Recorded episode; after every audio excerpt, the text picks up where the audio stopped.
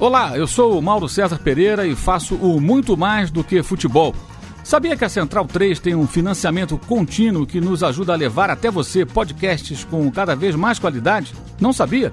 Então deixa eu te contar. Com a partir de 14 reais por mês, você passa a ser um colaborador da Central 3, que se compromete a sempre integrar conteúdos independentes e gratuitos. Acessando apoia.se barra Central 3 além de ajudar a mídia alternativa e independente, você também passa a ser um membro do Clube Central 3, onde pode discutir a nossa programação e também participar de sorteios exclusivos. Então, tá esperando o quê, meu camarada? Acesse apoia.se ou se barra Central 3.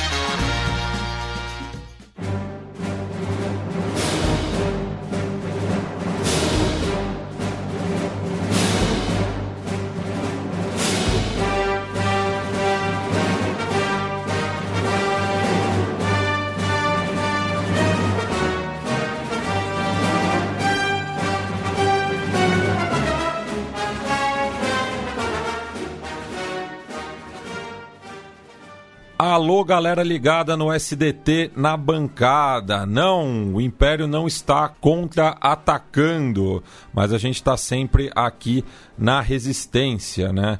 E comigo sempre estão aí meus aliados é, do Cimentão, do nosso sofá de concreto, Irlan Simões, direto do Rio de Janeiro. Salve, meus amigos da bancada. Prazer estar de volta aqui. E talvez a gente encerrando o ano, né? Encaminhando o ano. Foi agitadíssimo. Na bancada foi muito bom pra gente, assim. A, a resposta que a gente teve da rapaziada, linha de transmissão e coisitas mais.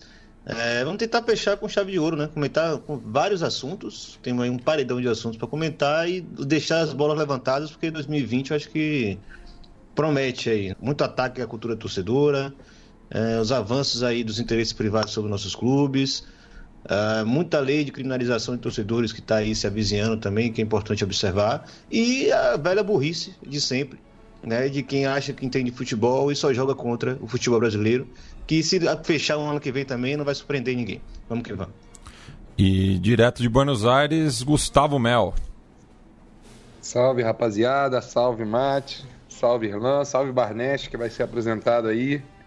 É, bem, falando aqui de Buenos Aires, onde o Clube de Regatas Vasco da Gama já é o maior, a maior potência da América em termos de associados. Aqui não se fala em outra coisa. Fui agora ali na esquina, só se fala da associação em massa do Clube de Regatas Vasco da Gama.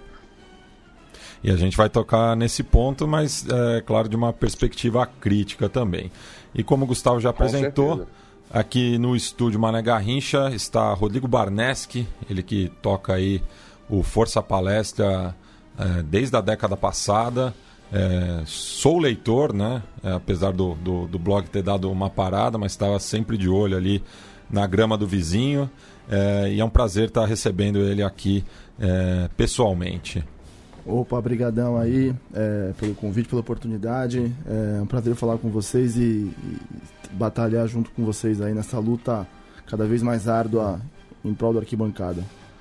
Bem, e se você estava com a TV desligada, né? A gente teve na semana retrasada, é, no sábado, dia 23 de novembro, a malfadada final única, né?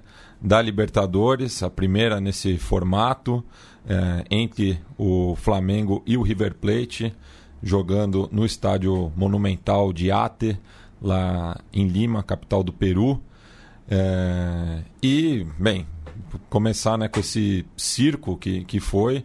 A Copa Libertadores foi cercada ali pelos Strong Troopers, né, que representam o lado negro da força é, que a gente pode chamar de Comembol.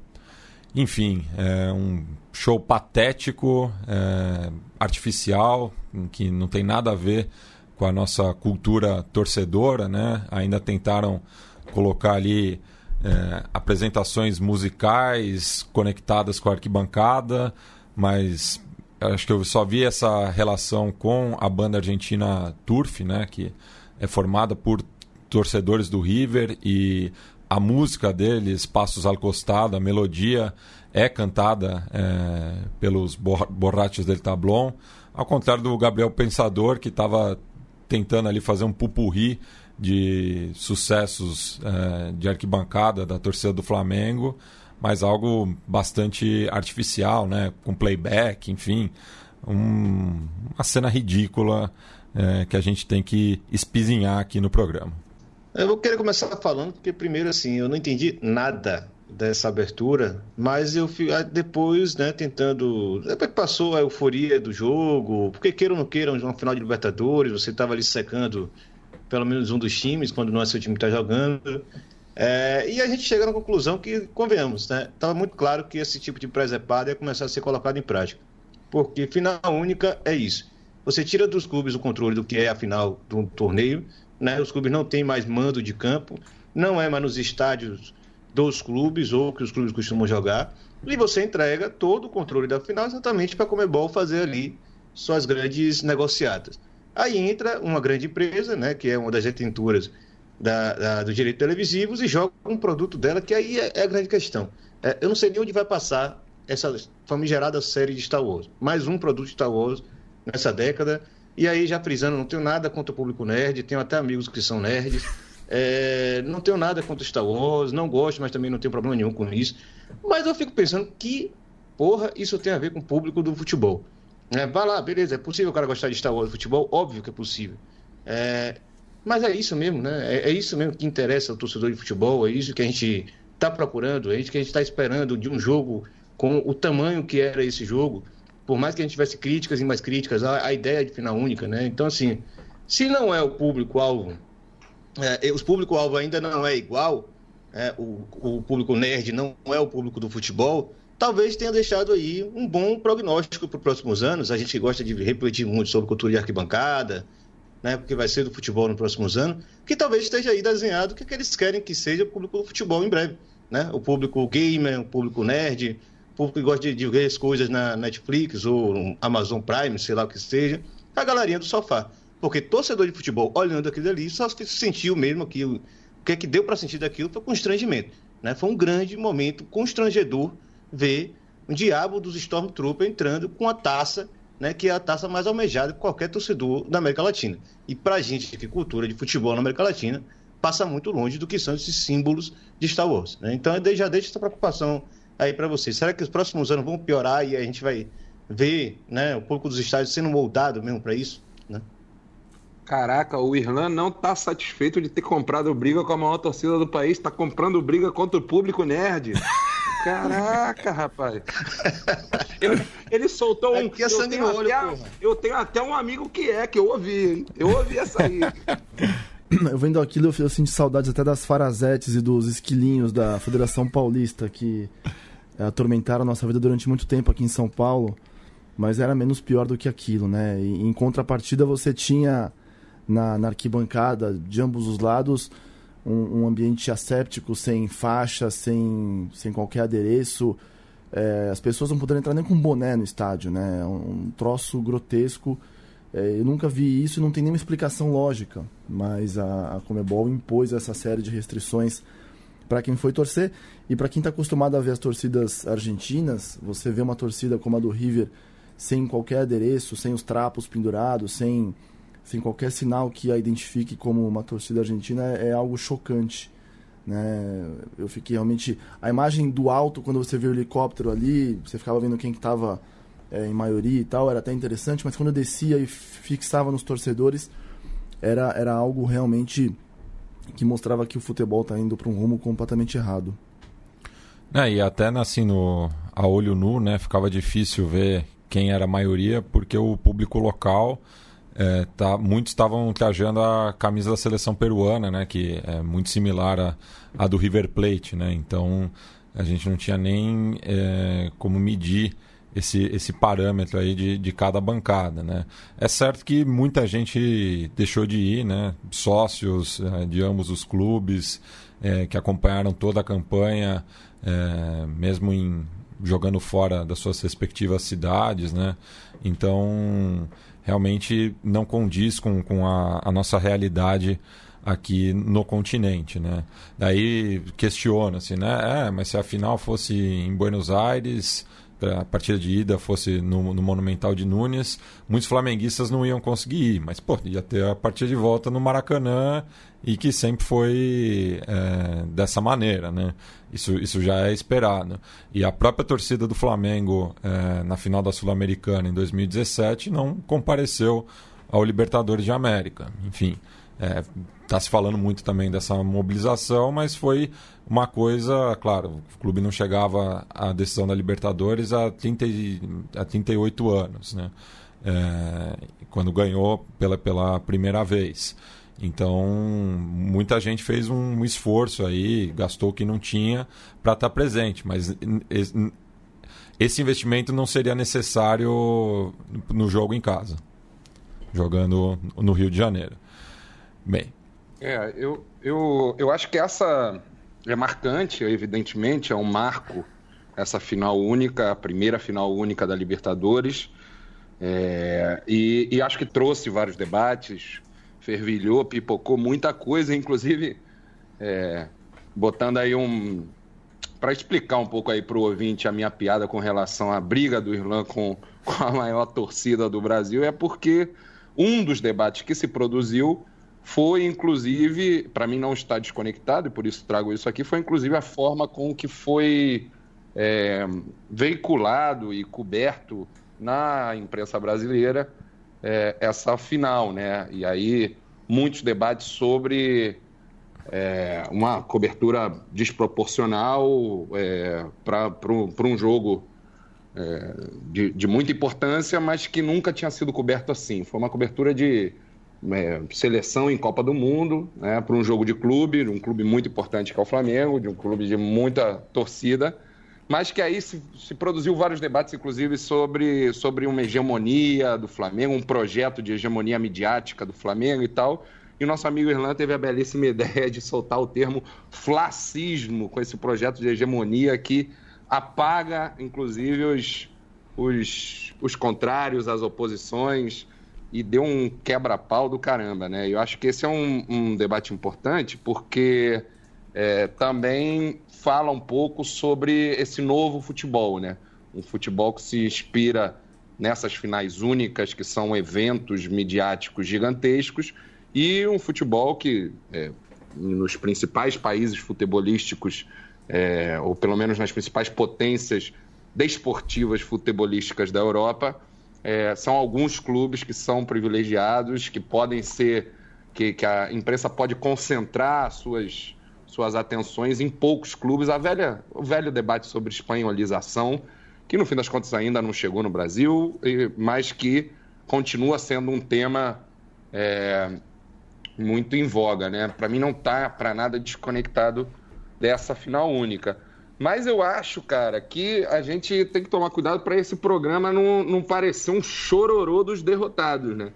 Porque o fato, triste fato, é que terminou sendo um grande êxito de público, de comentários, de, de interação, de, de participação, essa final no Peru, né? Tinha tudo para dar errado, primeiro por nossa cultura futebolística sendo rompida, isso sempre gera incômodo no torcedor. Segundo, pela troca a, aos 45 do segundo tempo da sede, com todo o caô lá que, que deu e está dando no Chile.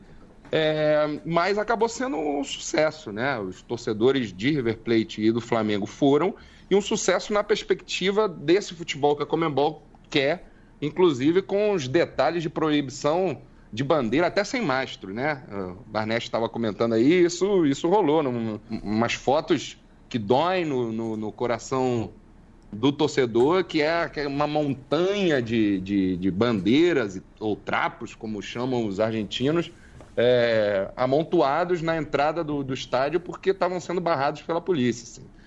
É, mas funcionou, cara.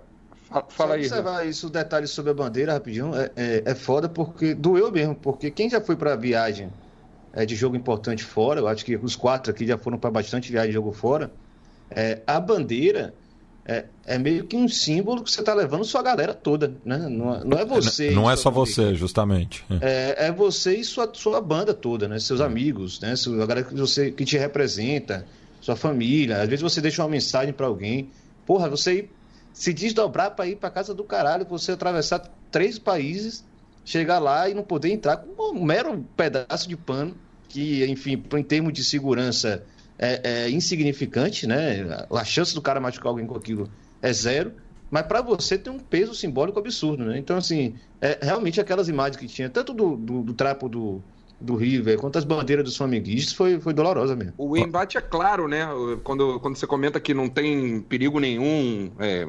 Qual, qual é a, o, o argumento para isso? É um embate claro que é um embate de conceito, né? Qual é o estádio que eles querem, qual é o tipo de futebol que eles querem, qual é o tipo de público que eles querem, cada vez menos que se manifesta, cada vez menos que tem os seus próprios símbolos e que eles possam eleger quais são os símbolos e toda a produção semiótica que vai se fazer dessa final. Agora, se por um lado eu disse que tem um pouco de receio da gente não é, parecer um, um, um, chororô dos derrotados aqui no, na bancada, é, por outro, acho também que não é novidade nenhuma para a gente, né? É, isso já vem se ensaiando e se produzindo há muito tempo e essa final única consagra esse modelo que já que a gente já vê há muito tempo em Super Bowl. Eu costumo falar, né? Falei até no último programa, né?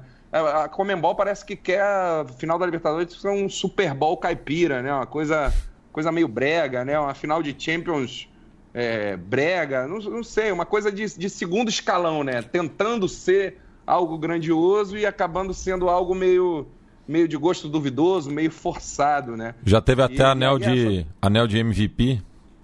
Meu Deus do céu, ainda teve isso, é. cara. Em inglês, em inglês, é. né? Como é que era, Irlanda? Best, best The best of tournament. É. The best of the tournament. E foi Bruno Henrique, não foi? Caraca, na moral, meu amigo. Porra, é difícil, ganhou, cara. Né? É complicado. Mas, por exemplo, eu tava em 2017, pra também não parecer que a gente tá surpreso, né? Eu estava em 2017, na final aqui, excelente final, é, tanto na imposição do Grêmio em campo, quanto na bancada, é, aqui na, na, no La Fortaleza, Grêmio Lanús em 2017. É, inclusive escrevi sobre isso, tem uns textos, é, umas crônicas sobre, sobre essa, essa experiência é, que eu consegui publicar no UOL. Uma das coisas que eu coloco no texto, que me marcou muito, já era essa, essa, esses shows na abertura do, do match day que, que era completamente despropositado e que a banda do La, da, da, Como é que é o nome da banda da Fortaleza, Matt? La, La 14. É, a La 14 tocando alto pra caramba, ninguém escutando é, o, o, os artistas ali tocando, uns caras de reggaeton, aquela coisa meio. uma estética super super gringa de, sei lá, de Miami, Los Angeles, uma coisa meio doida que, que não tinha qualquer conexão. As cores do estádio, o estádio todo grenado do, do La Fortaleza, o estádio, inclusive, porra, estádio sensacional, estádio para 40 mil pessoas, muito maneiro de ver jogo.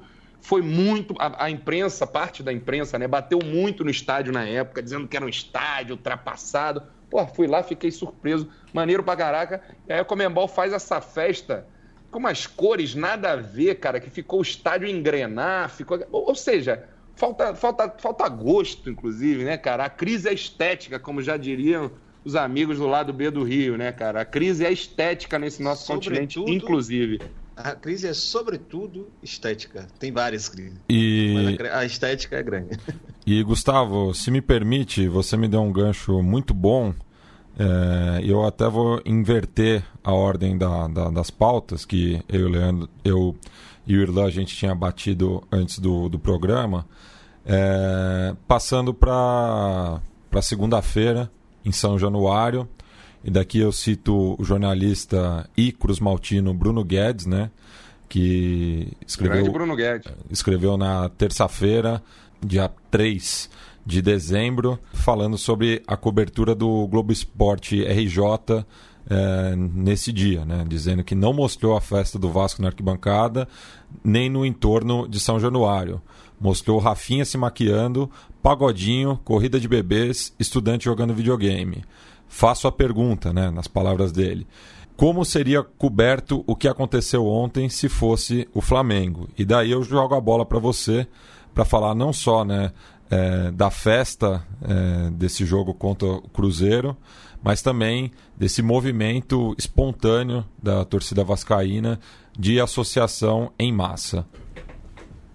É, muito bem puxado esse texto do Bruno Guedes. O Bruno, Bruno inclusive, já compartilhamos bancada, digamos, no, no Papo na Colina, que é o programa que eu faço lá, lá mais abertamente clubista, né? Falando sobre Vasco para vascaínos.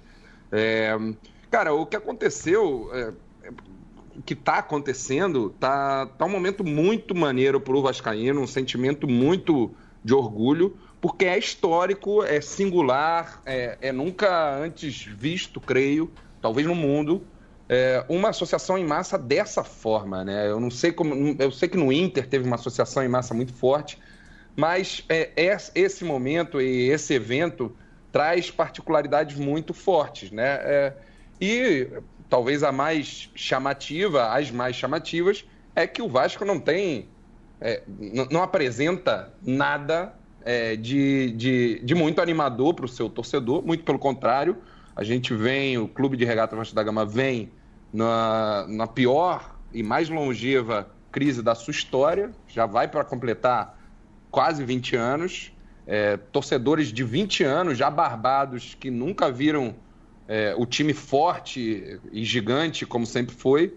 Muitos é, pais tendo dificuldade, por sorte não é o meu caso, mas tendo dificuldade de, de passar essa vascainidade, essa, essa, essa alegria de torcer para o Vasco da Gama para os seus filhos, porque é só porrada na cabeça há muitos anos. Né? O Vasco virou um clube é, onde as guerras e brigas políticas é, acabaram trazendo uma, uma situação de terra arrasada, né? Inclusive com esse debate que se faz hoje, três, três idas para a Série B e tal, e debate que principalmente alguns rivais tentando dar uma, uma, umas estocadas, né? Deixar a gente meio chateado sobre até, inclusive, se o Vasco ainda é um dos grandes do futebol brasileiro. E sem dúvida que, desportivamente e financeiramente, já está difícil há muito tempo de dizer que o Vasco é um dos grandes. É óbvio que a gente sabe que tem outros fatores aí envolvidos para ser pensar a grandiosidade de uma instituição como essa.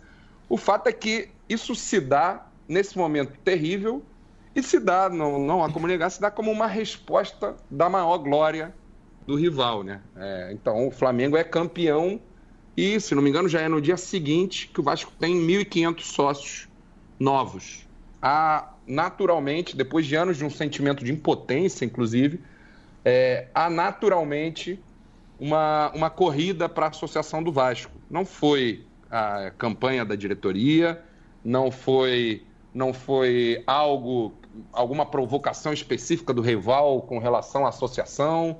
Não, foi a torcida que. É, torcedores que espontaneamente fizeram essa corrida de associação. E aí engatou na, na, na campanha da diretoria, fazendo desconto e tal, e a coisa foi viralizando é, e tudo isso não dá para descolar da questão que você bem colocou, Matias, lembrando o Bruno, é, da, da, da, cobertura de imprensa. Né? O que a gente viu na final da Libertadores foi uma, uma visibilidade extremadamente é, desproporcional para o Flamengo. Se fosse sempre assim, acho até, acho até do caralho o time que chega na Libertadores tem mesmo que ter isso, mas a gente estava falando de 2017 do Grêmio e você não teve arrisco a dizer, 5% do cuidado de, de cobertura e do esforço de cobertura que teve agora para o Flamengo. Então você tinha isso que já estava entalado no Vascaíno, né? É, é, e, e, quando começa essa associação em massa, é, a coisa se dá viralizando na, na internet e não, não é refletido tampouco na, na, na imprensa. Né? Então a, a, acho que tudo isso deu uma uma, um sentimento de que só essa, essa, essa postura do Vascaíno e essa atitude do Vascaíno ninguém vai fazer mais pela gente. O Vasco já é um clube muito fundado, já desde sempre, é, num sentimento. É, já desde 1930, já desde a nossa entrada no futebol, desde 1923, tem um sentimento que por vezes fez muito sentido, por vezes foi muito usado por, por atores políticos do clube de maneira negativa, é, que é essa coisa do contra tudo e contra todos, né? Que é de ter sempre sido um clube que batia de frente com, com o Flamengo em todos os sentidos, mas que sempre não tinha os privilégios é, de, de atenção, para colocar um mínimo assim, para falar só na questão midiática é, que o rival tinha. Né? E aí é disso que se surge e aparece o euriquismo no Vasco já desde a década de 80 e que se consagra na presidência do clube a partir de 2000 e que traz essa crise toda, é, que era muito fundado nesse discurso, né? E aí se utilizando de maneira equivocada, um discurso raivoso, onde quem não está com, comigo é, é meu inimigo, isso se traduziu para dentro do clube, é, houve uma espécie de fascismo interno do clube que é, tentou apagar qualquer tipo de oposição, colocar qualquer tipo de oposição como se fosse algo anti-clube, que batalhavam contra o clube, e o Eurico reinou aí é, nesse, nesse processo de apequenação do Clube de Regatas Vasco da Gama, que agora tem esse evento para é, para dar um, um alívio para o Vasco da Gama, para o torcedor do Vasco, que continua sofrendo com a política interna do clube. Deixa eu, deixa eu aproveitar que, que Matias me chamou sem querer de Leandro, vou dar uma leandrada aqui. Vou dizer que tem um, um grande ouvinte da gente, Marcelo Barreto, que mandou um textaço né, cometeu um testaço na coluna dele do jornal o Globo, é, que ele fala exatamente do Vasco. O nome do texto é, é Vasco, uma construção, é, uma obra em construção. É, ele fala muito sobre como São Januário né, é, era, é um dos maiores símbolos do que é o Vasco, a torcida construir ele. O texto é bonito pra cacete, sugiro que vocês procurem, mas queria destacar essa parte aqui final, que é o seguinte, é inclusive para deixar o gancho para, inclusive Barnett também participar dessa discussão. É, é, abre aspas, né? A reconstrução financeira do Vasco vai demorar mais do que erguer um estádio, até porque ela não pode começar antes de outra obra, a reforma política. O dinheiro que os sócios, os sócios torcedores estão entregando ao clube vai ser gerido por uma diretoria eleita no processo confuso, resultado de profundas divisões entre conselheiros e de anos de ataques à legitimidade do quadro de associados. Não há hoje nenhuma garantia de que a sucessão será pacífica. Mas talvez seja essa a grande oportunidade criada pela Black Friday, Black Friday Vascaína repensar o modelo de representatividade. Por que não retribuir a gigantesca mobilização de torcedores com a profunda reforma estatutária, que dê a essa massa mais voz do que a urna 7? Retomar as raízes democráticas de um clube erguido pelas mãos do povo pode marcar profundamente o futebol carioca no século XXI. Mais do que uma obra, seria uma nova resposta histórica. Eu achei isso brilhante, porque é exatamente esse grande ponto que é a cara do na bancada. Né? Bacana, grande mobilização da torcida, isso é o que nós entendemos como clube de futebol. Mobilização da torcida é muito mais do que um mero consumo, é pertencimento, é comunidade, né? é devoção. É, é ação pensada por paixão e não por, por, por cálculos financeiros. É, o que é que vem depois disso? Né? O que, como é que o Vasco vai retribuir a essa imensa mobilização torcedora? Como é que vai ficar a reforma estatutária? Porque só tem desconto de ingresso é muito fácil. Quero ver como é que o Vasco vai botar agora essa galera para votar, para participar do clube eternamente. E aí fica a provocação de como fica isso para frente.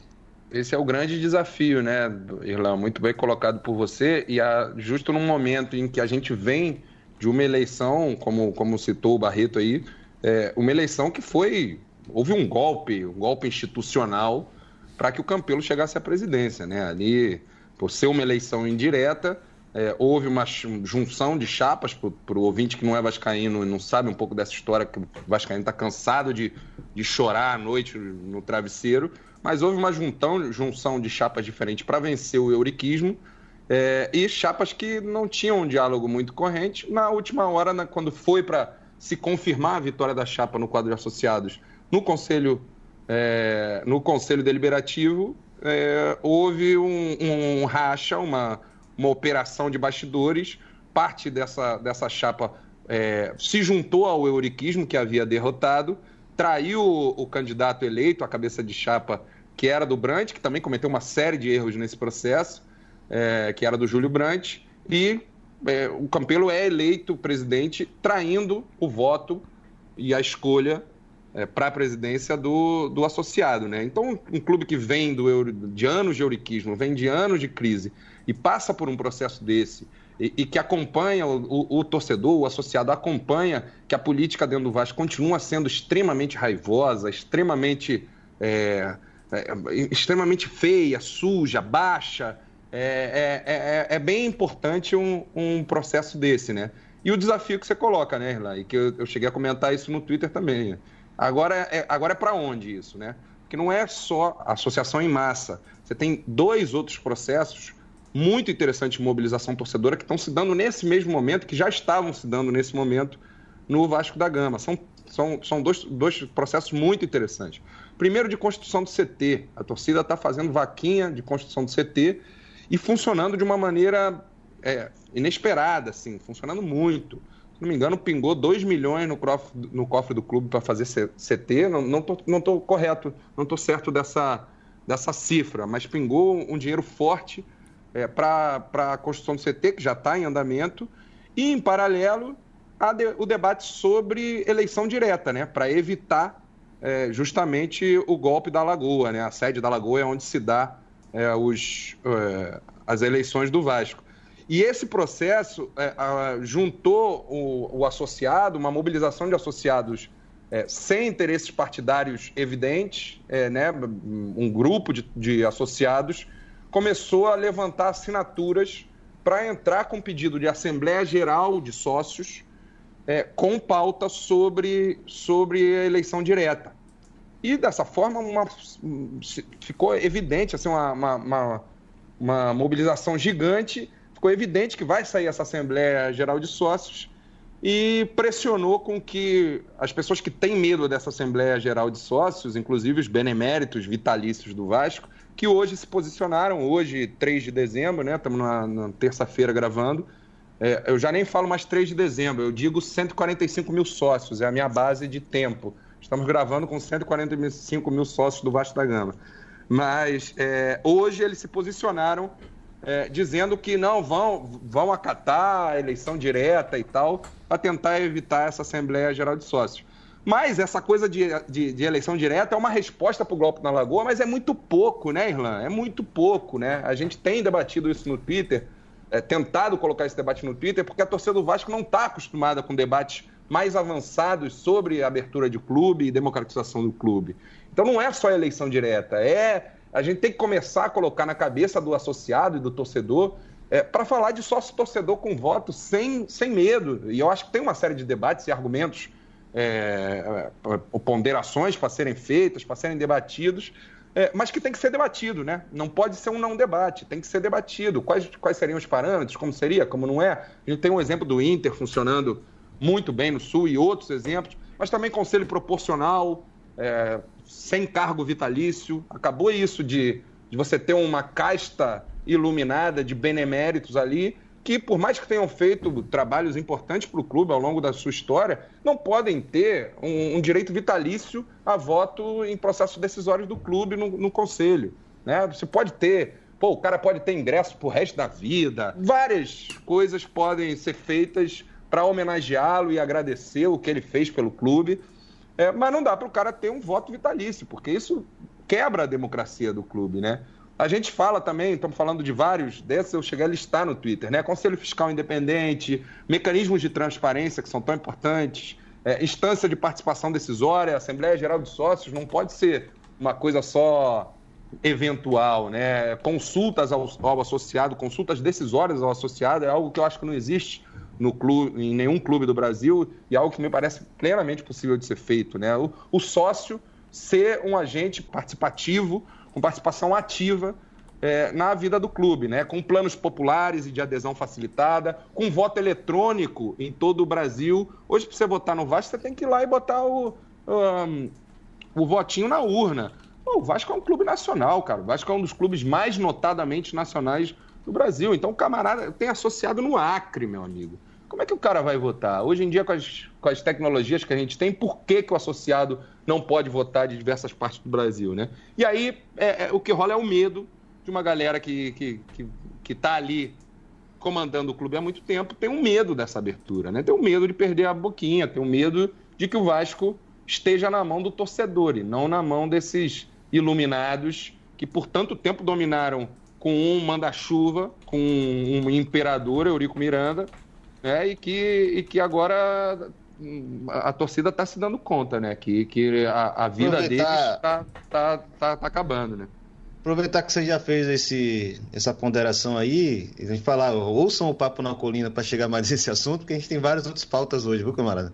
Só pular e só deixar o recado. Hoje, é, é, é, Campelo, né? Alexandre Campelo, presidente do Vasco, esteve no Redação Esporte TV, teve uma provocação né, com relação a isso, é, da participação do torcedor, e ele deu uma rateada, é, jogou nas costas do Roberto Monteiro, né, que é o que está tá presidindo a comissão de reforma do estatuto, e assim, parece que já há essa indisposição. Então tem que manter aí a mobilização em alta para poder chegar em algum lugar. Só queria mudar um pouco a chave, aproveitar que o nosso convidado está aqui, né? É, Matias também ia fazer, pedir, ia fazer esse chamado, é, para falar o caso que foi nesse fim de semana.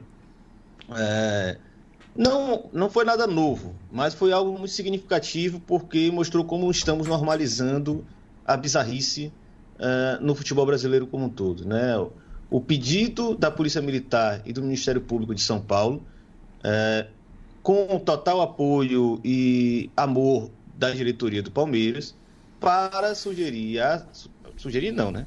impor à CBF que desse a assinaturazinha dela para que fosse final, é, torcida única no jogo, praticamente de encerramento do futebol brasileiro, entre Palmeiras e Flamengo, com tudo decidido, Flamengo já campeão, mas sem a torcida visitante do Flamengo no Allianz Parque. Né? Então, nosso, nosso convidado está aí e pode dar um relato melhor possível, inclusive para mostrar como isso gera efeitos que às vezes a gente não percebe, que são muito claros, que são consequência direta da invenção dessa ideia de que torcida é, é, visitante não pode mais existir no futebol brasileiro. E antes, e antes de passar a bola para o Barneski, aqui não é o xadrez verbal, mas tem breaking news, porque o jornalista Alexandre Simões assinou matéria para o Hoje em Dia, dizendo que o Cruzeiro vai pedir à Federação Mineira de Futebol para jogar contra o Palmeiras no Mineirão com torcida única.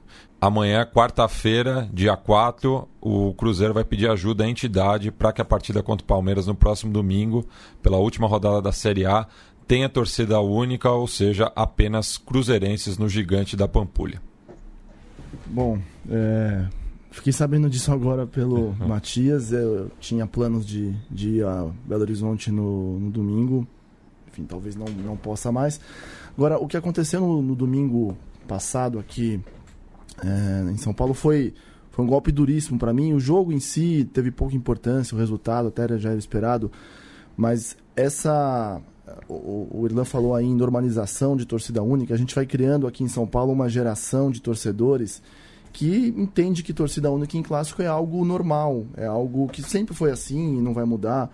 É, os dirigentes estão muito imbuídos nesse sentido, muito cúmplices desse projeto do Ministério Público e da Polícia Militar, é, mas foi um golpe duríssimo no fim de semana porque você criou um precedente perigosíssimo, agora o Cruzeiro faz uso disso, para que o projeto de torcida única seja é, expandido para todo o país. Né? Você já tinha Cruzeiro e Atlético recentemente entrando num acordo para torcida única, é, em São Paulo isso já acontece há quatro anos.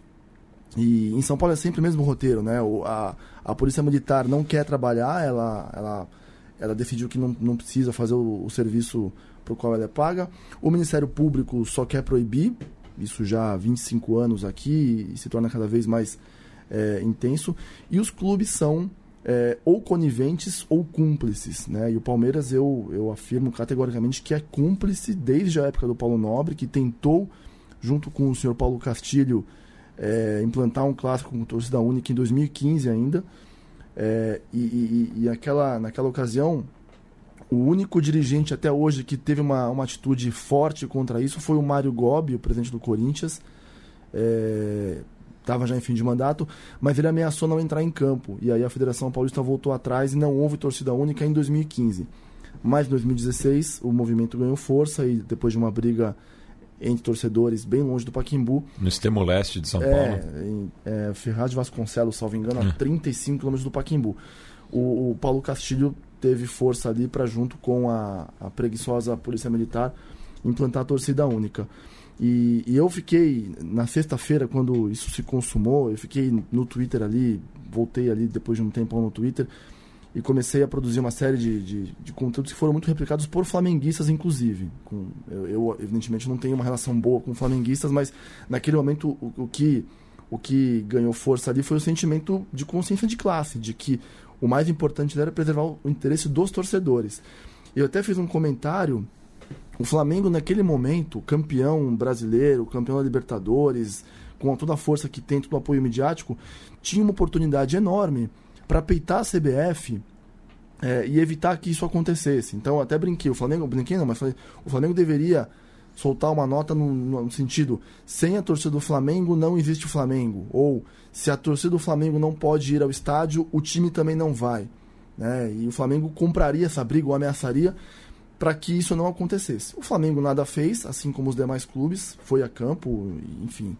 É, fez uma nota protocolar. Uma nota protocolar. Do Palmeiras foi patético. O Palmeiras, que, que é, o Irlan falou aí que o Palmeiras é, gostou disso. Eu, eu acho que o Palmeiras, inclusive, tem, tem idealizou isso junto com o Ministério Público, tá? Não tenho como provar isso, mas a, as atitudes do senhor Maurício Gagliotti e do Paulo Nobre antes vão todas nesse sentido.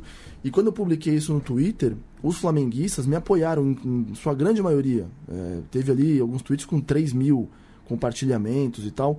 É, a grande maioria me apoiou. Alguns vieram, e aí você percebe como a questão da torcida única se tornou algo natural vieram respostas como: mas e os acordos comerciais?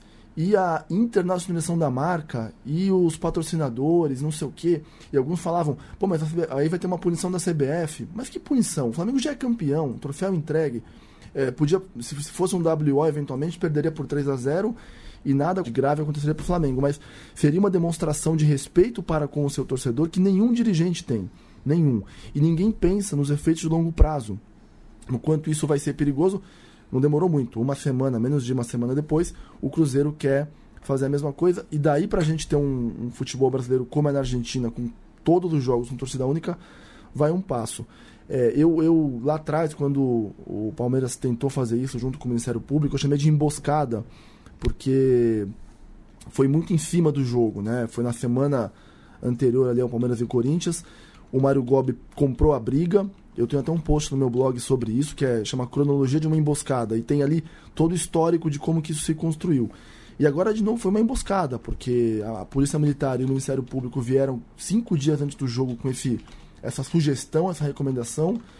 A CBF endossou esse crime, assinou a, a, ali para que isso acontecesse. O Palmeiras foi conivente, o Flamengo foi protocolar. E tivemos essa tragédia que, que foi mais um jogo com torcida única no momento em que o Flamengo vive o seu auge, né? Você impediu que a maior torcida do país fosse ao estádio no momento de auge. E a imprensa tem muita culpa nessa história toda. Que, eh, que teve essa questão do Globo Esporte que não falou da, da festa do Vasco, mas é, veja se algum veículo de comunicação teve uma preocupação em saber como ficam os flamenguistas que já tinham passagem comprada, que já tinham hospedagem, que já tinham viagem programada, que já tinham vindo para São Paulo, que viriam na sexta, no sábado, e que não puderam, que simplesmente, pô, você não vai poder ir mais, você não vai ter ingresso para você. É, ninguém se preocupa com isso. Ninguém. É, e como muitos flamenguistas até ficaram ali com, me atacando, ah, pô, mas você quer. Tá, você tá querendo isso para não ter o. para o Flamengo tomar WO. Cara, que interesse eu tenho nisso, né? Eu, eu, evidentemente que eu não queria ter. Ficaria muito incomodado de ter os flamenguistas ali me, me tirando sarro, mas faz parte, é do jogo. Assim como ano passado é, voltando do, do, de São Januário no aeroporto, a gente passou ali na loja do Flamengo, tirou sarro. É a vez deles também, é do futebol. Então eles tinham que estar tá lá. Para mim foi uma dor terrível não ter o, a torcida visitante ali cantando, fazendo a sua festa, assim como tem sido nos últimos quatro anos em São Paulo. E, e temo Parece que agora que... isso vai ser, vai ser algo recorrente no Brasil inteiro. Só aproveitar que você já comentou sobre isso, né?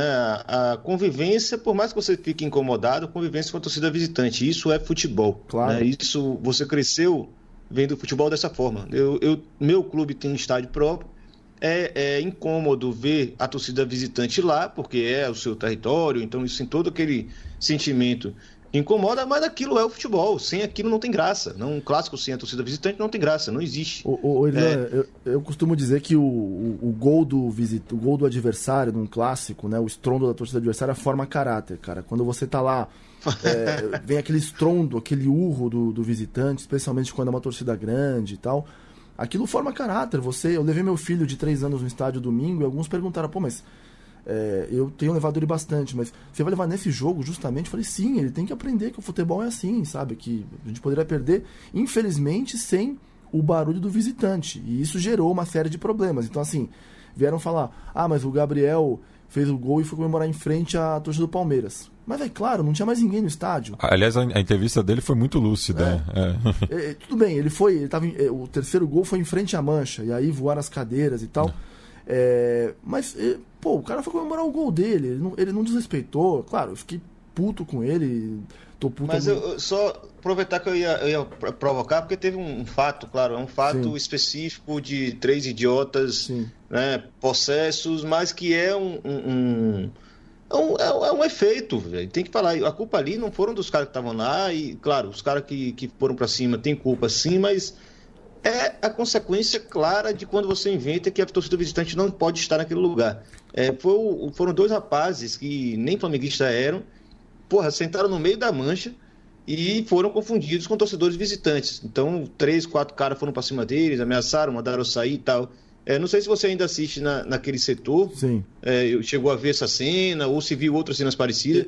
Mas é isso, é, isso é consequência clara desse, dessa ah, ideia de que torcida o, visitante não pode A, a tensão fica muito maior. O, o Irlanda, a, cena, a cena tem um detalhe, desculpa, gente, a cena tem um detalhe que é, que é perturbador, né? Que não dá para deixar de notar que era como se fosse praticamente os dois negros e, e, a rapaziada que estava expulsando eram brancos, né? Isso perturba bastante. Perturba muito e o que tem acontecido nos últimos quatro anos, especialmente no, no estádio do Palmeiras, é, é que tem gente que fica nos clássicos olhando para os camarotes que ficam um pouco acima do setor inferior ali, procurando pessoas sem camisa do, do Palmeiras e tentando ver as reações. Então, pô, se o cara não comemorar efusivamente, pô, você não tá comemorando, você não tá cantando, tá sem camisa e tal. E já houve tentativas de invasão a camarote e tal. No domingo, isso estava um pouco mais intenso, por tudo que cercou o jogo, né? Pela, pela, pelo fato de o Flamengo ter sido campeão muito recentemente e tal. Então o clima era muito tenso e o estádio inteiro estava assim, xingamentos aos jogadores e tal, não sei o quê. E quando você não tem um adversário do outro lado, uma torcida visitante para você trocar os gritos ali de guerra, para você provocar, para você brincar, você vai procurar alguma coisa no meio de, de onde você está ali, alguma coisa estranha vai, vai aparecer. Então, é, e o Palmeiras tem se tornado um clube extremamente antipático nos últimos tempos, pelas decisões de, de sua diretoria, pela, pela presença constante do, do senhor presidente da República no nosso estádio, é, etc. E pela, pela rede de proteção no setor visitante, pelo ingresso mais caro do país, pelo, até pelo processo de, de afastamento de sua torcida pelo, pelo bolso, né? E, e, eles não percebem isso. O ingresso mais barato no domingo era 90 reais, né? Sendo, sendo que é o setor que você, as pessoas que não são sócios torcedores não conseguem comprar, então o cara paga 110. E eu é, eu tenho que pagar o meu ingresso e o do meu filho de 3 anos, ele paga o ingresso inteiro. Então é, eu tenho uns programas de sócio torcedor muito bom e tal, e, e para mim não é tão pesado eu posso, mas eu, eu entendo que eu sou privilegiado e, e me e sinto, sinto um extremo desconforto de ver que o estádio está se tornando um ambiente absolutamente é, proibido para certos setores da torcida. E esse episódio que aconteceu no último domingo é, ali no Palace Itália é, ocorreu também no Botafogo e Flamengo no Engenhão, né? Ali não era um caso de torcida única, mas a, a carga é, destinada à torcida do Flamengo era muito pequena é, o tamanho da torcida e pelo momento que o, que o clube estava vivendo. Então rolou também essa essa caça a torcedores infiltrados e inclusive um deles que acabou sendo é, espancado era botafoguense, né? Então hum. gera essa, essas situações. E ainda falando nesse tema, o Barneschi também levantou a bola fazendo a comparação com a Argentina, né? É, já que nesse final de semana também, pela rodada da Superliga, o River Plate visitava o News Old Boys no estádio Marcelo Bielsa, lá na Zona Sul de Rosário é, numa das raras oportunidades né, na qual o setor visitante estava liberado. Isso tem acontecido muito é, fora da é, capital federal, né, fora de Buenos Aires, tem acontecido na província de Buenos Aires, é, na província de Santa Fé, como é o caso, é, em Mendoza, enfim. É, porém, por ganância né, da diretoria do News, os ingressos foram colocados à venda por 4 mil pesos, aproximadamente 280 reais. É, e cabe lembrar né, que o River disputou a final da Libertadores no sábado anterior e vai disputar a final da Copa Argentina ainda no mês de dezembro. Então, duas viagens é, que, a, que a enteada milionária vai ter que fazer. E por conta disso, o setor ficou ocupado por algumas centenas de índias do River, imagino que da própria região ali de Rosário, é, porque não, não tinha como, é, com esse valor, é, a, apoiar a sua equipe, né? até porque a Argentina vive uma crise é, econômica muito grande no, nos últimos anos. E ainda no país vizinho, Gustavo, eu queria que você comentasse brevemente como está sendo é, as campanhas eleitorais é, para a presidência do Boca Juniors, porque olhando aqui de fora parece que está mais acirrada do que a própria eleição presidencial do país. Hum, meu amigo, eu cheguei aqui em 2015 e, e, era, e era aquela semifinal. Era semi, não, era, era oitavas, né? Oitavas de é, final. Do, oitavas, né? 2015. O, o jogo da pimenta. Clássico. Exatamente, do gás de pimenta, que a torcida do Boca jogou gás de pimenta na bomboneira nos jogadores do River. E aí, quem quiser pode procurar aí, tem um texto que eu escrevi o sinal, na época. cometeu, cometeu um senhor relato também esse, esse ano aí, porque daqui era impossível ter uma boa informação, porque a galera estava completamente perdida e não tinha a menor ideia de como funcionavam as coisas na Argentina. Né? Esse texto de, de Gustavo deixando aí o, a menção, é, inclusive, que ele já ia fazer. Isso é a generosidade do amigo. O Irlão não gosta de flamenguista e de nerd, mas gosta de mim. aí ele está dizendo. Mas quem botar aí vai. vai é, acho que é é, o gás de pimenta e as eleições presidenciais na Argentina. Não gosto, ne... não gosto do dono do site também, não. ah, é que eu publiquei no blog do, no blog do Juca. Meu amigo Juca Kifuri. Beijo, abraço, Juca. Tamo junto, meu amigo. Mas eu falava já em 2015 que, principalmente andando pelo, pelo bairro de La Boca e tal, e, e naquela época eu tava morando ali, é, é, já é, é, impressionante como a eleição no Boca é o principal, cara. Eleição presidencial, que é tão esperada e falada e tal, mas, meu amigo, quando vai pro torcedor do Boca, meu amigo, as eleições do Boca parecem a coisa mais importante do mundo e é super disputada. E também é, é tão disputada e tão falada porque, inclusive, para você ser presidente do Boca Júnior aqui pode te levar à presidência da nação, né? Foi o que aconteceu com o Macri, a carreira política do Macri começa sendo presidente do Boca, né? É, daí e, ele e, vai ser prefeito, daí ele vai ser presidente. E até por isso, é, até tem a suspeita né, de que muitos índias de, de outras equipes também almejam esse cargo, né? Fazendo aí uma referência ao próprio Angelice, que dizem né, que era do Huracan antes. Exatamente. É. E o, se não me engano, é o, o Gribaldo ou o Beraldi, não sei. Um o Gribaldo dois... é, é, Dizem que ele é torcedor do Independiente. Exatamente, isso é. aí. E o Gribaldo é o, é o candidato macrista, né? O candidato é. da situação. O macrismo, e também por isso tem essa, essa visão da eleição do Boca, porque é super conectado, mais ainda do que, do que pode ser falado sobre isso no Brasil, muito mais, é conectado com a política nacional, com a política local, né? Então, a, a disputa entre macristas é, e antimacristas no Boca Juniors se dá como uma extensão dessa disputa na, na sociedade, nas eleições locais e nacionais. Né? Então, o, macri, o macrismo, né, quando nem era macrismo ainda, domina o clube desde 95. É, e é a primeira vez que se tem com mais. Que, que, a perspectiva total é de que o macrismo vai cair no, no Boca, né? O, hoje, se a gente pode falar num, num favorito, é o Ameal. Ameal, que já, inclusive, foi presidente do Boca Política de clube é foda, né, cara? Nada, nada é cartesiano, né? É sempre complexo e tal. Mas o Ameal já foi porque ele era vice-presidente do, do, do, do, presidente que, que veio depois do Macri representando o macrismo.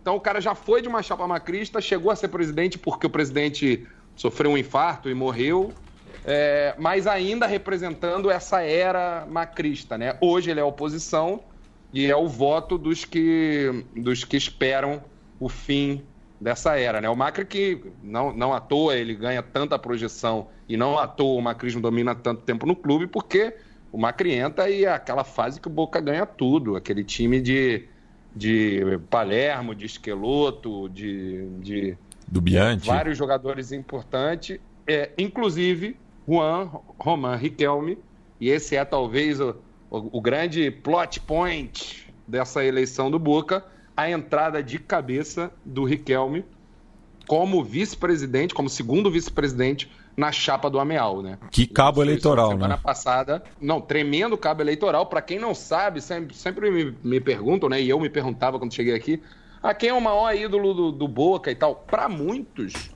é, o, o Riquelme é o maior ídolo da história do Boca Júnior. Não tem, não tem Ratin, não tem, não tem Maradona, é Juan Román Riquelme.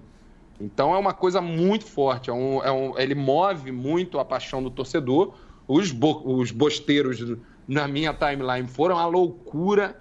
Estavam assim, emocionadíssimos, chorando, compartilhando os vídeos do Riquelme, que maravilha e tal, não sei o quê. É, e, e, e, foi de fato uma grande polêmica, dominou aqui o noticiário de maneira muito interessante, né? A Argentina é muito doida, né, cara? Vamos combinar que a Argentina é muito doida. Eu fico, fico observando é, essas, essa, esses processos e, e fico admirado. É bacana.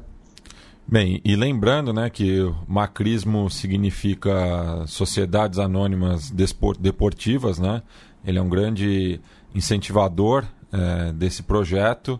E aqui no Brasil, Ilan, é, quais são a, as últimas do Congresso em relação a essa pauta? É importante fazer o gancho, né? Macri ele tentou por duas vezes emplacar né, a, a lei de sociedades anônimas deportivas. Vocês vão ouvir o nosso primeiríssimo programa, vamos pegar isso, mas também o programa do Chile, é, que traz 33 já, que traz um pouco dessa noção né, de relação política, clube e por que transformar clubes em empresa interessa tanto a tanta gente. Né? Não é à toa que o Macri era muito amigo do Sebastião Pieira, que foi o promotor, né, o grande impulsionador do projeto de clube empresa no Chile, porque ele se tornaria dono do Bocão lá do, do Chile, o Colo-Colo, mais quase metade da torcida do país e com a ajuda de vários amigos investindo no Colo-Colo, ganhou quatro campeonatos nacionais, se tornou presidente do país. Né? Então você vai ouvir esse programa, vai entender por que isso se relaciona e por que a gente chega hoje na situação no Brasil. E tem Chile no programa de hoje, mais ah, para o final. Tem, tem, o Chile, inclusive. É, Caraca, mas então. Um... Galvão vai mudar, Galvão. vai mudar. vai mexer. É, não, mas então, tentando aqui, como a gente está fechando o ano de 2019, e acho que até o próprio Pedro Paulo está meio, é, digamos, é, sem muita expectativa que seja votado no Senado ainda esse ano, então dá para a gente largar algumas coisas. É, o projeto foi votado na quarta-feira passada, no, durante o jogo do Flamengo contra o Ceará, é, na Câmara, e assim, eu tive que assistir depois da sessão, porque eu não soube, fui pego de surpresa. É, o projeto de Pedro Paulo, que é o projeto de clube empresa, ele passa como um trator, né? Assim, a contestação quase zero. A Convenção Rosa Glauber Braga, que dialogou com os coletivos, né, com os os grupos de sócios torcedores de diversos clubes é, que estavam tentando, de alguma forma, né, diminuir a, o desastre que vem com esse projeto, ou talvez até barrá-lo, mas a gente percebeu que, no fim das contas, é, a chance era mínima. O Rodrigo Maia por trás, grande presidente da Câmara, ninguém quer se indispor com ele, a votação foi quase unânime. Poucos pontos foram contestados, ou emendados, ou retirados uh, do texto original. É, é bom lembrar que muita gente está meio confusa, porque há algum tempo a gente vem falando do projeto é, é chamado SAP, né? Sociedade Anônima do Futebol. Foi um projeto muito mais estudado e elaborado do que esse, Pedro Paulo, que lá no tempo do Profut, lá em 2016, ele quase que entra né, na sua íntegra na discussão.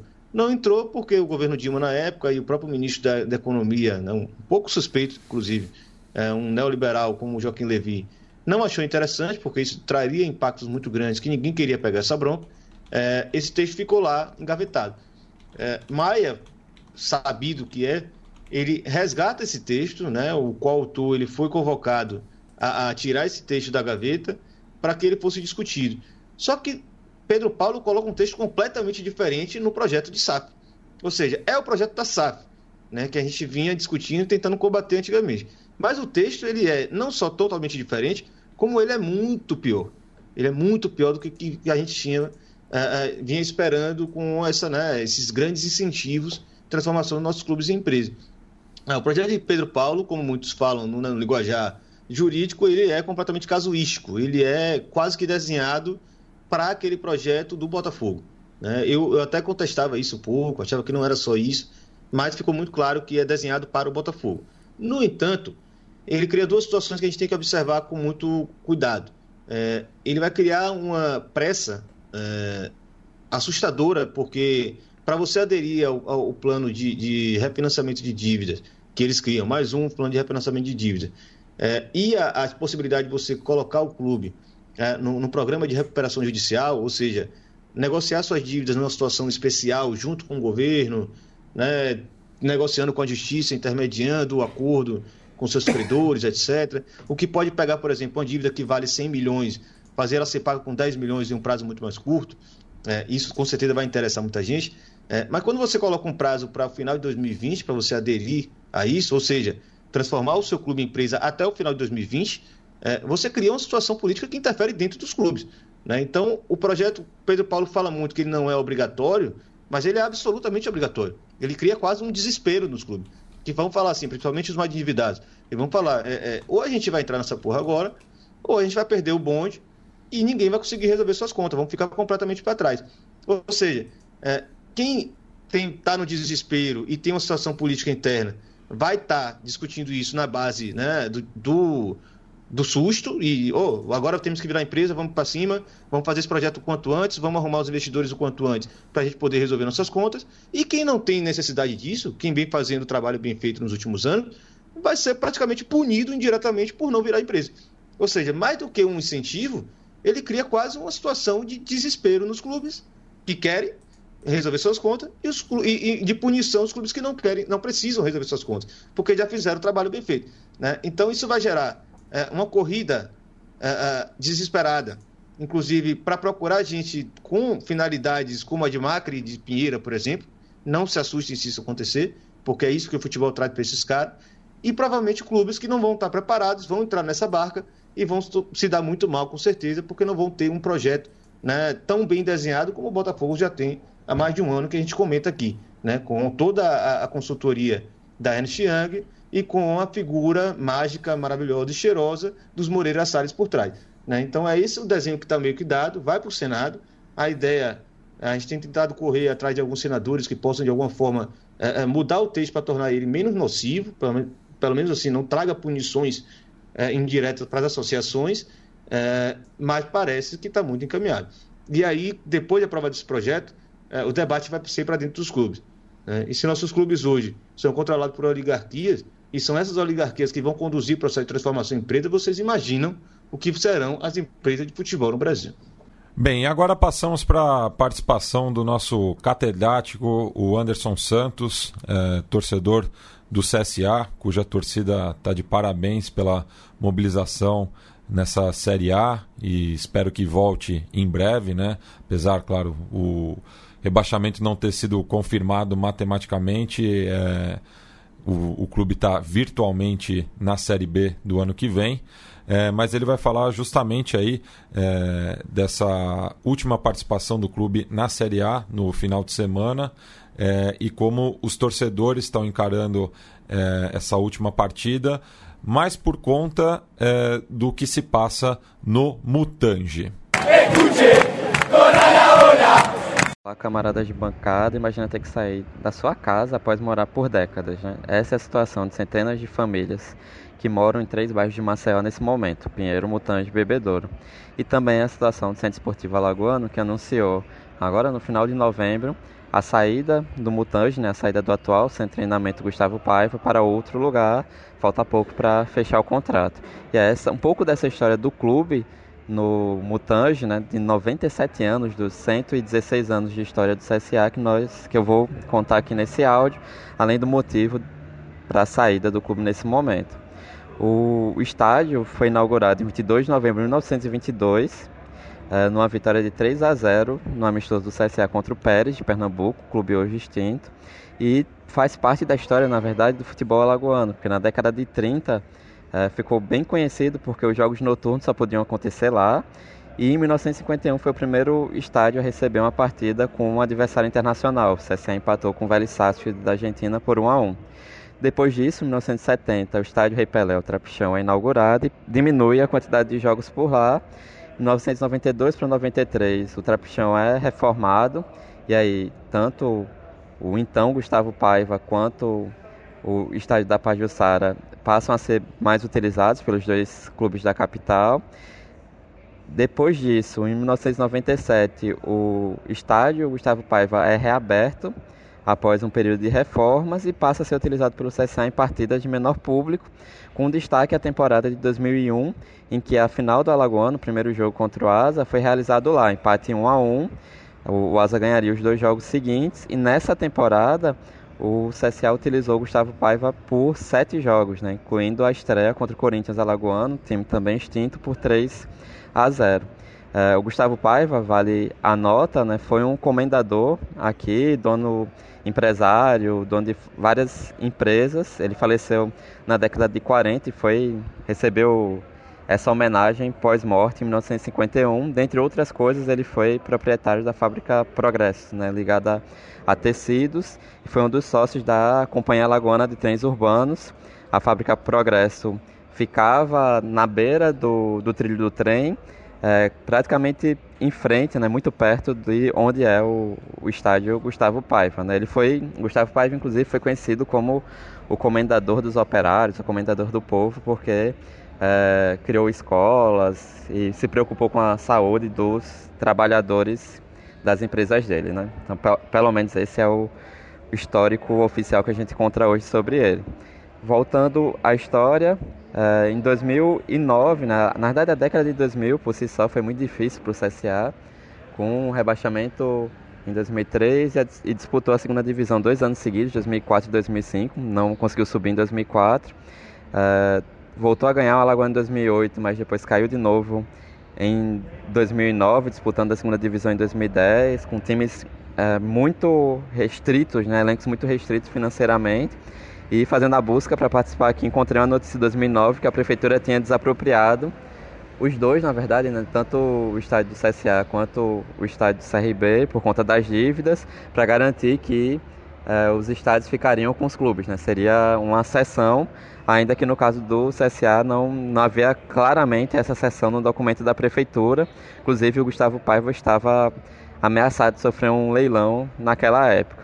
Acabou que tudo correu bem, né, não necessariamente dentro de campo, mas o estádio não foi perdido e continuou sob o, o comando do, do CSA. De 2011 até 2013, ele passou por uma reestruturação para deixar de ser oficialmente estádio, se tornar um centro de treinamento e desde então ele só recebeu alguns amistosos, né? E aí eu posso falar dos mais recentes que eu participei em 2016, em janeiro, né? O, no processo de início dessa ascensão histórica, né? Saí de, de 2015 não tinha calendário até 2019 disputando a Série A do Brasileiro. Teve um amistoso em janeiro que o CSA venceu Itabaiana por 2 a 0. É, o Jean Kleber, que hoje está no elenco do CSA Volante, atuou nessa partida. Lembro muito bem do Oliveira Canindé dando bronca nele quando ainda estava é, no início. E em 2018, um outro amistoso também de início de temporada, o CSA ganhou de 6 a 1 do Cururipe. É, hoje, né, o, o centro de treinamento foi sendo modernizado, especialmente pela atual gestão, pela atual diretoria do clube. Tem dois campos de tamanhos oficiais e um campo menor. É, além disso, por conta da, do acesso à Série A é, já desde o final do, do, ano passado até o primeiro semestre, né, os primeiros meses desse ano, houve uma nova etapa de reformulação e modernização que criou ou é, ajustou o centro médico, academia, refeitório e o vestiário do clube, pavimentou as vias que fica, a via que fica interna, né, dentro do clube, que era, que era só de lama, ainda tem um espaçozinho, se fosse uma quadra para futebol de areia, trabalho específico sobre areia, que teria custado cerca de 2 milhões de reais e foi parado a partir do momento que em março se soube que a região, o bairro que fica o Mutange, incluindo o próprio CT, que é na, na beira da Lagoa Mundaú, estava cedendo e corria riscos. Né? Então não fazia sentido seguir o, o investimento mesmo tendo mais recursos a partir de abril. E isso se deu porque é, no ano passado, né, em 2018, em março de 2018 para ser exato, depois de fortes chuvas, sentiu-se um tremor é, no bairro do Pinheiro, em Maceió, que fica é, na parte mais alta. E esse tremor de 2,4 graus na escala Richter, né, considerado considerável, especialmente tratando-se do Nordeste, ainda mais de Maceió, acabou gerando uma série de rachaduras e buracos nas casas dos moradores e começou-se a averiguar por que tinha acontecido isso. Né? Uma das possibilidades já levantadas era a extração de salgema, porque é, a Braskem, empresa internacional e, e, parte da Odebrecht, tinha alguns postos de tem alguns postos de petróleo em Maceió e principalmente naquela região e depois foi verificado até a confirmação esse ano pelo Serviço Geológico do Brasil, né, e, enfim, pela comissão estatal que trata né, de recursos minera minerais, a CPRM, que acha que isso poderia ter sido causado, que isso foi causado, na verdade, né, uma afirmação a partir dos estudos, pela extração de salgema na localidade, que inclusive é, a lagoa que fica na beira do, do CT Gustavo, do CT Gustavo Baiva fica na, na, na sua beirada, teria subido dois metros é, nesta década a partir de visualizações de satélite, né? o que mais uma prova, a comprovação que não poderia se manter é, o, o, CT ali na beira da lagoa. E, e, curioso nesse caso também que há uma questão de classe envolvida, que primeiro foi o bairro do Pinheiro, que é de classe média, classe média alta, e só em março deste ano é que foi confirmado que os bairros de Mutange, onde fica o CT do CSA, e do Bebedouro, a região mais próxima, que é a periferia de Maceió, que eles também estavam ameaçados porque eh, os moradores acreditavam que a rachadura era pela por questões de desgaste natural, pela falta de manutenção das casas. Né? Depois disso, é, para tentar também puxar para o encerramento, é, a empresa, né, a Braskem, que estava em processo de venda pela Odebrecht dessa parte para a empresa holandesa, a empresa holandesa recuou, não quis vender, chegou a ameaçar de vender sem a parte de Alagoas por conta desse problema. E aí o Ministério Público e a Justiça Alagoana brecaram isso. E a Braskem tomou a, a decisão, já em maio, de paralisar a extração da, dos postos de, de Salgema a partir do Pontal da Barra. E em novembro agora, né, dia 22, é, oficializou o encerramento das extrações de salgema em Maceió, que serviam para a produção de PVC, do, entre outras questões. E aí, oficialmente, Salgema se posiciona que vai cuidar para a desocupação de 400 imóveis e de 1.500 pessoas, que seria a área que ela, a partir de estudos particulares encomendados, teria confirmado. Mas o que se sugere, na verdade, é que é, isso pode atingir até 2 mil imóveis e cerca de, na verdade, de 777 imóveis e mais de 2 mil pessoas. Né? Na verdade, o cálculo para esses três bairros, bairros é de cerca de 50 a 60 mil pessoas, ainda que nem todos eles estão atingidos diretamente.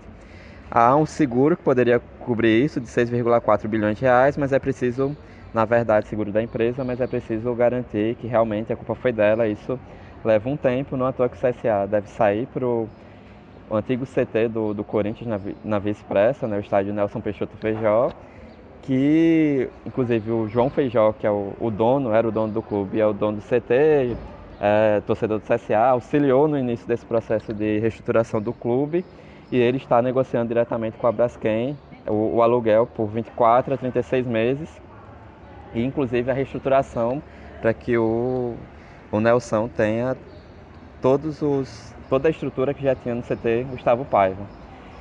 E é isso, né? Agora dia o último treinamento, não sei quando vai sair é, o, o, programa, mas o treinamento do CSA enquanto time de, de, primeira divisão vai ser disputado, vai ser aberto ao público, né, ao, ao torcedor, inclusive foi algo que eu pedi na, nas mídias sociais, acho que é muito necessário histórico fazer isso, mas é importante considerar que há muitos funcionários do clube, faxineiros, é, cozinheiros e tal, que moram na região e que trabalhavam lá, especialmente por causa da proximidade. A gente não sabe como é que vai ficar isso, porque é um, ainda que não seja tão distante, mas não dá para ir a pé ou ir de bicicleta para o trabalho, além da história do próprio clube nesses 97 anos por lá. Né?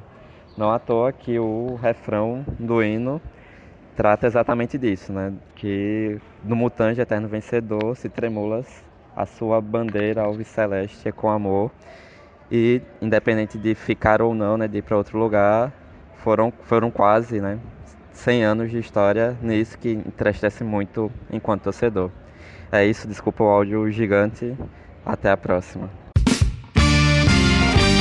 Você está ouvindo mais um som das torcidas na bancada, um podcast em defesa da cultura torcedora, dos clubes e dos estádios. Responda a nossa pesquisa e nos ajude a entregar um programa cada vez melhor. Acesse www.nabancada.online/pesquisa.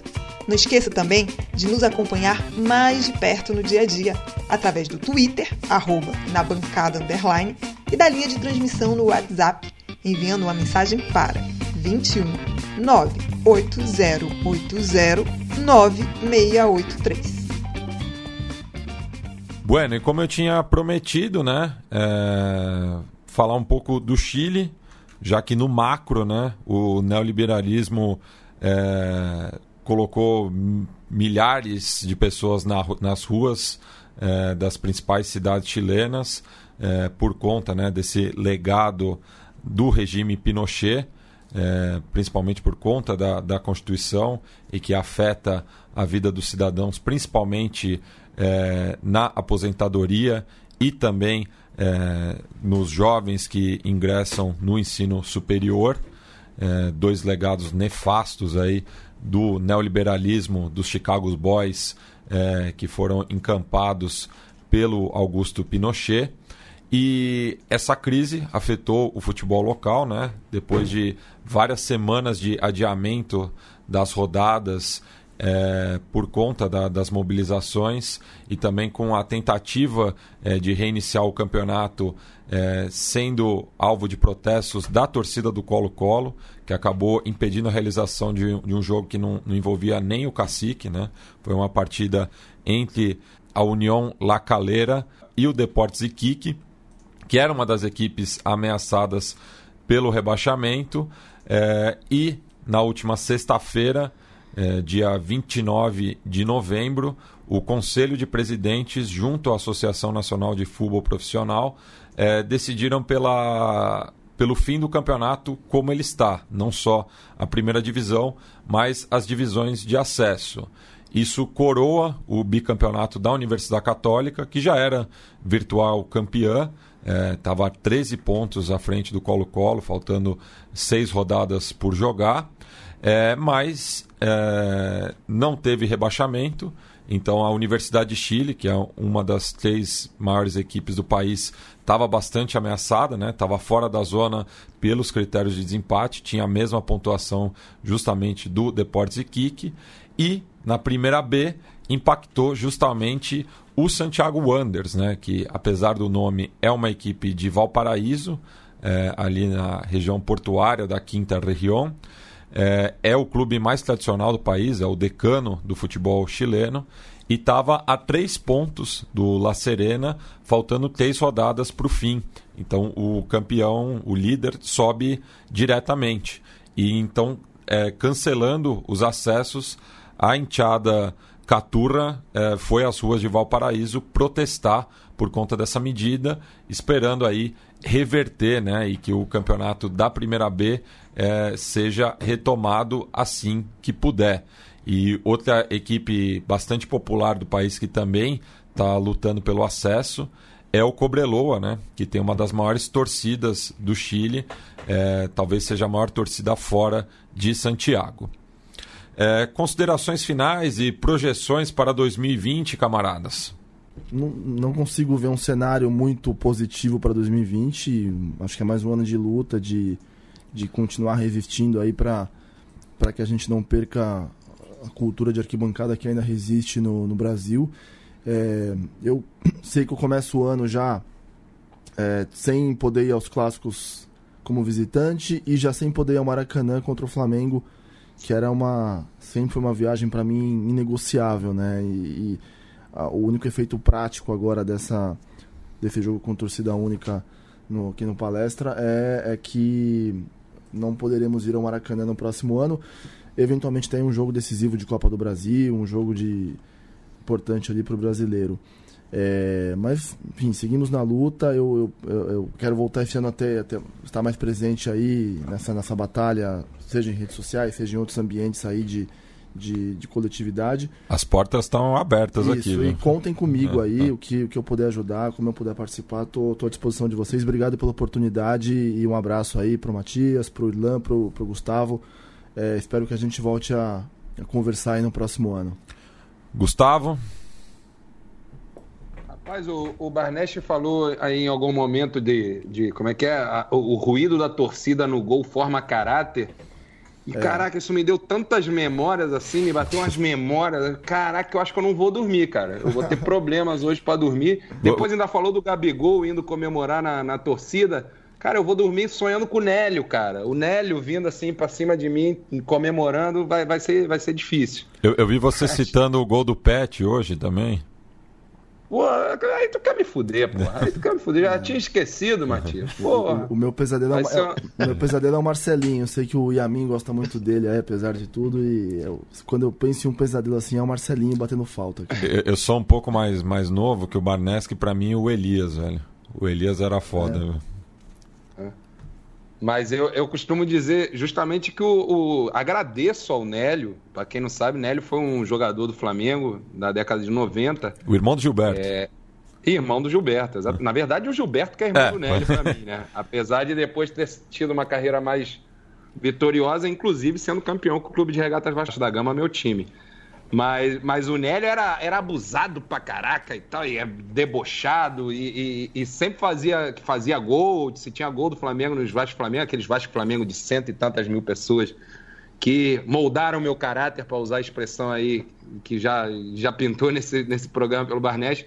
Ele vinha sempre lá comemorar pra cima da gente, cara. E eu costumo dizer que agradeço ao Nélio porque também me ajudou a crescer como ser humano, né? Porque afinal você ter contato com, com a raiva, com o opositor e tal, e ter que lidar com isso, também ajuda a moldar caráter. Mas vou deixar de falação aí, acho que o pessoal falou aí de, de projeções para 2020. É, pessimismo a, a toda, a todo vapor, né? Porque a situação não tá fácil, não. Bem complicado.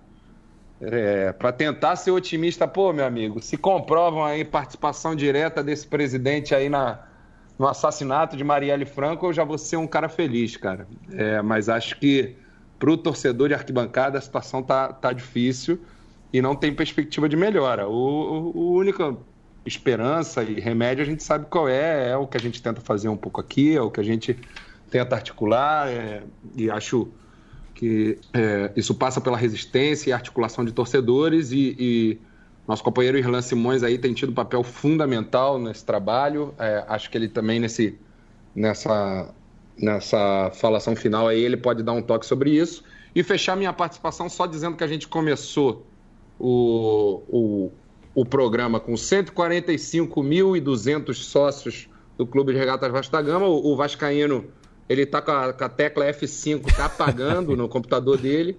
A gente tem agora 145.743. Uma boa noite para os senhores com essa notícia maravilhosa. Rumo aos 200 mil, né, Gustavo? E o, o Irlan que tem, uma novidade muito bacana, né? Uma, uma, uma síntese aí é, de muitas conversas que a gente teve aqui no, na bancada.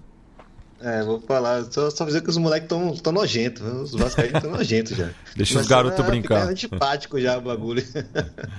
É beleza, é bom, é, É, bonito só, só, só, só, só simpatia aqui, cara. Todo carisma para você, meu amigo Irlan.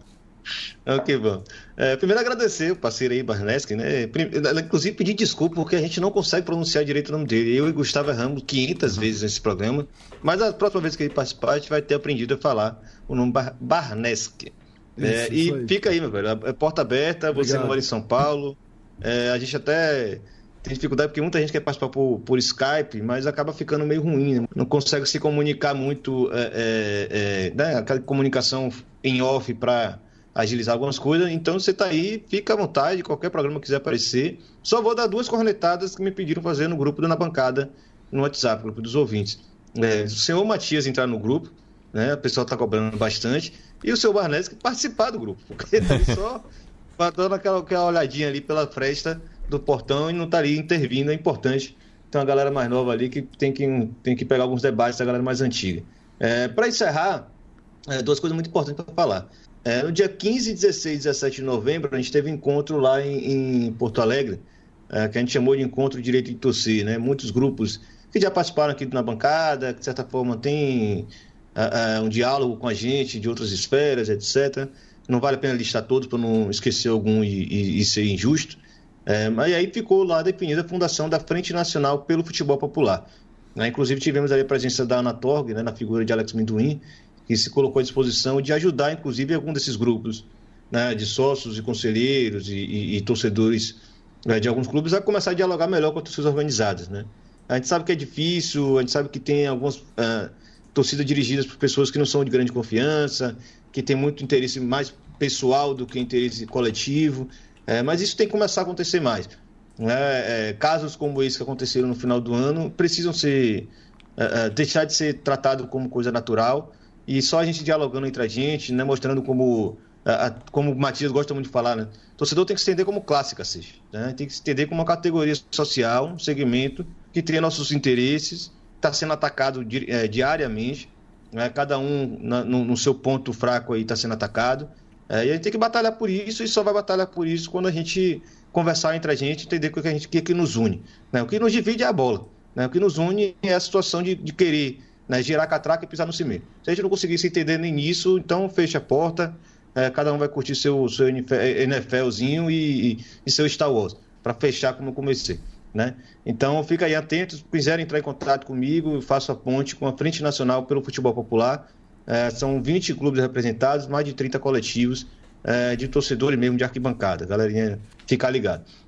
Aí o último recado, né, como o Matias já falou, a gente hoje colocou no ar a pré-venda do livro Clube Empresa Abordagens Críticas Globais às Sociedades Anônimas no Futebol. É um livro coletivo que eu estou ali como papel de organizador, mas vai ser escrito por muita gente, muita gente boa, gente que já participou na bancada outras vezes, é, contribuiu muito para fazer esse programa né, é, em outras oportunidades, então foi né, uma forma de criar um conteúdo para além do podcast, que é esse livro, o livro Clube Empresa, que é uma parceria que a gente está fazendo né, com a, a, editora Corner, que faz aquela revista Corner, muito boa. Mandar até um abraço para Fernando Martinho, que tem sido bem paciente aí comigo. E com o pessoal do Ludopédio, está ajudando, né, escreveram alguns textos, está ajudando a gente na divulgação também. Então, a pré-venda já está acontecendo, né, aquela é, é, venda antecipada com descontozinho e tal. Entra no, no site www.livrariafc.com.br, dá uma pesquisada lá, deve estar na capa ainda do, do site, né, Clube Empresa Fica à vontade, está ali R$ 44,90 para quem comprar antecipado. Depois vai ficar mais caro. Então comprem logo, ajuda a gente a botar esse livro na praça aí. E galera, grande abraço, bom ano novo e 2020 de muita luta pra gente. Bueno, não posso deixar de encerrar esse programa sem lembrar do, do ocorrido também no último final de semana lá na favela de Paraisópolis. É, comunidade essa que tem muito a ver com o estádio do Morumbi, não só pela proximidade, mas porque muitos dos trabalhadores que ergueram o estádio Cícero Pompeu de Toledo acabaram é, dando início justamente ao que hoje é a segunda maior favela de São Paulo. É, então, sendo assim, vou encerrar o programa com uma música do, do grupo chileno Metacumbia, Javana Ver, que é um recado aí sobre a repressão policial é, não só aqui em São Paulo, na, na Zona Sul, ali em Paraisópolis, mas em outras cidades do Brasil e da América do Sul.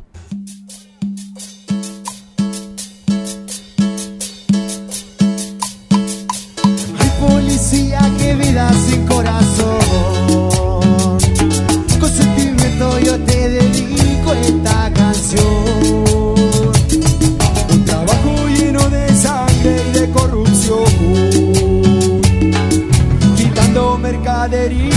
Al vendedor. Cumbia, pegarle a la gente humilde tu profesión.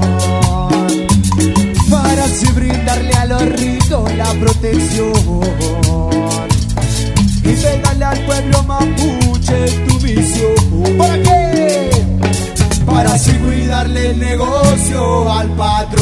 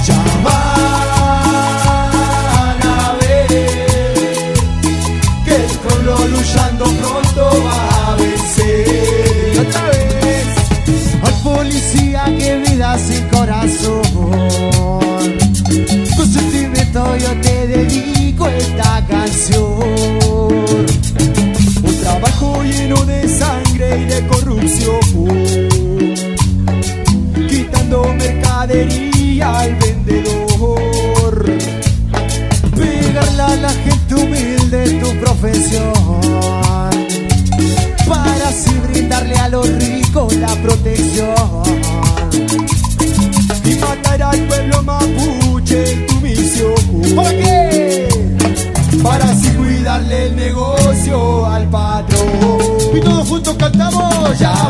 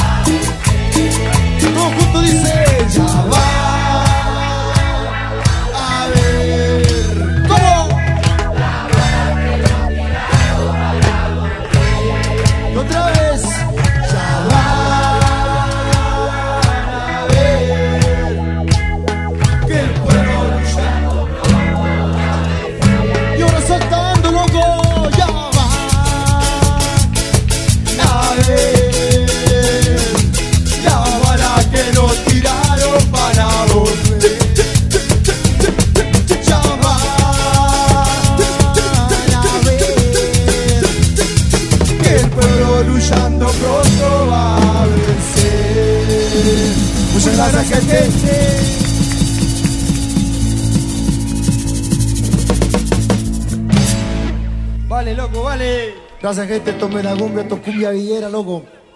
Nido de delincuentes. Desde el 11 de septiembre de 1973 pasó a ser un nido de delincuentes. Primero los uniformados, asesinos, terroristas y después estos coludidos de mierda con el neoliberalismo, mintiéndonos todo el tiempo, prometiendo lo que saben nunca van a hacer.